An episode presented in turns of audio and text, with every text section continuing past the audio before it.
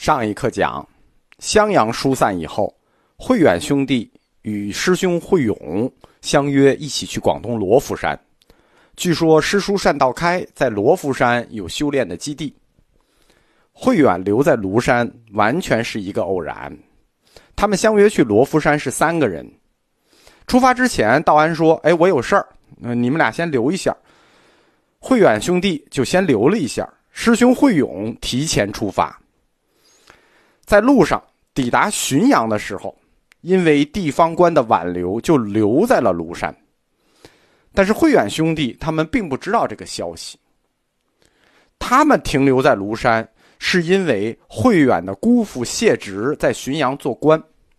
慧远在路上就路过浔阳来看他的姑姑与姑父，啊，已经到了浔阳了嘛，就近，就到庐山游玩，因为庐山。在佛教里是一个有故事的地方，《高僧传》很早有一个传说，说佛教第一代的大师安世高曾经南游庐山，在这里感化了一条巨蟒，这个巨蟒就成为庐山寺院的守护神。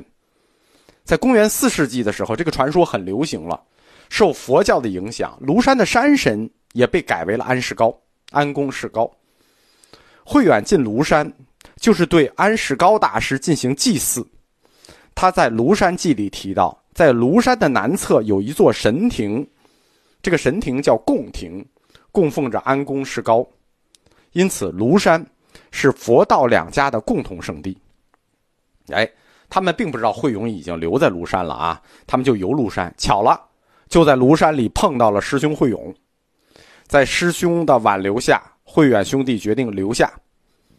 理由呢，在《庐山记》里头。后来的《高僧传》《慧远传》里头也有，他写了八个字，叫“庐山清净，足以息心”。慧勇就请求荆州刺史恒一还一啊，现在知道是木字旁了，后面还会念错，你们知道是谁就行了。为慧远新修了一座大寺，新修的这座大寺就是庐山东林寺的起源，在慧远的主持下，东林寺就成为中国南方最著名的佛教中心。此后数世纪一直是佛教在南方传播的重要角色。慧远到底具体何时来到浔阳，落脚于庐山？准确的时间已经无从考证。庐山东林寺兴建的准确时间，在早期文献中也没有记载。但是，哎，我们可以知道这个地方官的生平，就是恒一的生平，在《晋书》中是有的。他在公元三百八十四年成为荆州刺史，三百九十二年死于任上。就他在这儿做了六年的地方官，因此一般都定公元三百八十四年是东林寺的建寺时间。而这一年，公元三百八十四年是道安大师死于长安的第二年。哎，这中间就有一段时间差，对吧？道安公去了长安是六年、五年，他已经死了第二年，三百八十四年了。这中间的时间差，慧远到底去做什么了？道安公去长安之前，他已然离开，对吧？这段行踪，道安去世中间这五年，不知道，不是特别清楚。而且从湖北襄阳到江西九江，这个距离蛮近的，中间走五年，这不现实。《高僧传》和《右录》中，《慧远传》里头都没有写这一段，也没有相关资料，我也没找着。在他年富力强的时候，在学术上可能有很多创建的时候，他忽然消失了五六年，很奇怪，没有人问过这个问题。我们说，如果算上襄阳时代的十四年，加上这六年时间，慧远大师人生里有二十年的时间是没有记录的。当年，道安说：“道留东国为远也。”他是道安，他被视为道安的传人。当他再次出现在江湖中的时候。很快就被视为了南方僧人的非正式领袖。慧远跟他的师傅道安一样，情商、智商双商俱高。各地佛教中心的师兄弟以慧远为中心，互相联系，形成了一个学界网络。他自己和政府的各级官员，特别是高层，也往来密切。同时，跟南方的健康朝廷和北方的长安朝廷都保持着良好的关系，形成了一个政界网络。哎，这这情商智商都很高了，这是。庐山教团的形式、组织和规模，这些细节在早期佛教文献中都没有。但是很显然，慧远引进了一种新的信众组织形式，并且采用了一种新的讲经说法形式。为什么呢？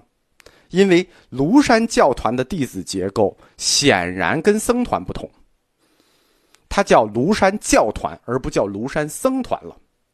教团中俗家弟子甚众，而且慧远的俗家弟子还不是一般的俗家弟子，都是高等级的士人。用现在的话讲，禅修营里来的都不是普通白领，都是高级白领，都是各大公司 VP 以上的职务。那这些人参加了禅修营，回去再一宣传，那慧远的这个影响力就大了。后世留下了很多庐山俗家弟子的回忆录。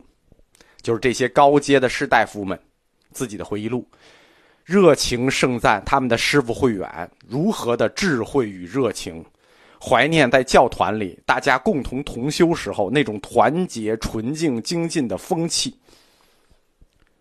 慧远针对这一类的俗家弟子，使用了一种适合于高级知识分子的讲经形式，在慧角所写的《高僧传》里头专门提到了这种方式。很显然，庐山教团并非是针对出家人的，而是专门针对发展俗家弟子使用的方法。在中国佛教发轫之初，采用这个方式很特别。为什么采用？到底有什么特色？这个记载是含混不清的。但是答案在一千七百年以后，我们知道了。很显然。就是现在各大名寺针对都市高级白领的禅修营模式，就是这个。这不就是庐山慧远的那个庐山教团的翻版吗？是不是对大师的崇拜更上层楼了？就一千七百年前就已经把一千七百年后的这个修行模式给你定下来了。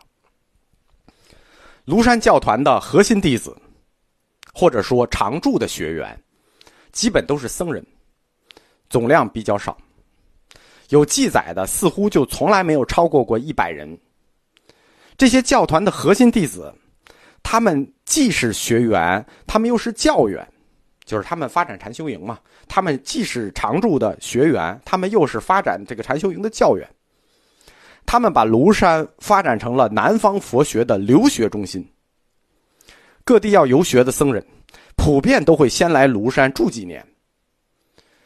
所以，庐山僧团前前后后大概有多少人呢？三千到五千人左右的规模。通过这种方式，庐山学派把北方的新佛学思想扩展到了整个中国南方。慧远的一些弟子也围绕着东林寺兴建了一些小寺，进行潜心的禅修。慧远上庐山不久。他们留在庐山，是因为他们来看这个他们的姑父谢直嘛。浔阳守谢直去世了，啊，姑父去世了，所以他的姑姑就上庐山来找他两位侄子。受到他这两位出色的侄子的影响，姑姑就弃绝俗物，并且受了戒，出家了，法号道仪。慧远和他们，他姑姑姑侄关系很好。庐山并没有女尼修行的地方，在当时。所以在弟弟慧持法师的陪同下，比丘尼道仪就去了京城。为什么去京城呢？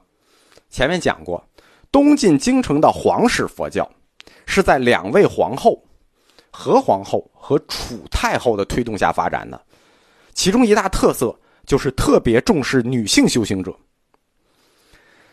京城有多座比丘尼寺院，对吧？我们说那个何冲临死前把整个家都捐了，修成那个尼观。皇室对比丘尼的恩赏待遇也非常的好，所以姑姑道仪法师就在慧持的陪同下去了京城，并且度过了余生。弟弟慧持就一直陪着，居住在京城。我很怀疑啊，慧持法师他是蓄意要摆脱或者挣脱哥哥的阴影，因为。哥哥太强，兄弟俩哥哥太强，弟弟确实有可能生活在一种阴影里啊，有阴影感。当然，从后来的事态发展变化看，他去京城，也很可能是兄弟俩商量好的一种特意的安排。